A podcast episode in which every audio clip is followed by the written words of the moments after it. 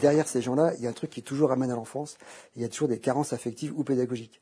Euh, si on prend le cas euh, du gars qui gouverne en ce moment, euh, c'est pas forcément un gars méchant qui se réunit avec ses copains pour dire comment on va, niquer les Français. Euh, mais je pense qu'il y a une carence pédagogique. Ce qu'ils appellent l'élite, euh, c'est un circuit qui finalement évite les émotions populaires. Et c'est intéressant. Voilà quelqu'un qui, a fait une grande école, qui est passé dans une banque, à l'économie, puis après au gouvernement. En tant que scénariste, moi je dis, il manque une case. Il, manque la case populaire, parce que les émotions populaires sont irrationnelles. Et les personnes que j'ai évoquées, comme Clémenceau, De Gaulle, ont été confrontées à des émotions populaires très fortes, qui les mettaient plus à même de comprendre le peuple.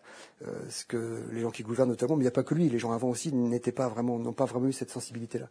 Donc voilà. Alors qu'est-ce qui est, quel est, l'aveuglement intérieur qui fait que ces gens-là arrivent au pouvoir et tout et tout? Ça, c'est un truc qui est assez fascinant. Euh, il faut beaucoup de culot pour dire voter pour moi. Il faut beaucoup d'aplomb pour dire une chose et son contraire à quelques fois d'intervalle. Il faut beaucoup de, de, oui, de, narcisse, d'amour de soi pour évoluer aussi librement dans la, lumière, avec, semble-t-il, une perception des choses qui est très éloignée. Et ça, c'est assez fascinant comme, archétype psychosocial. どうも。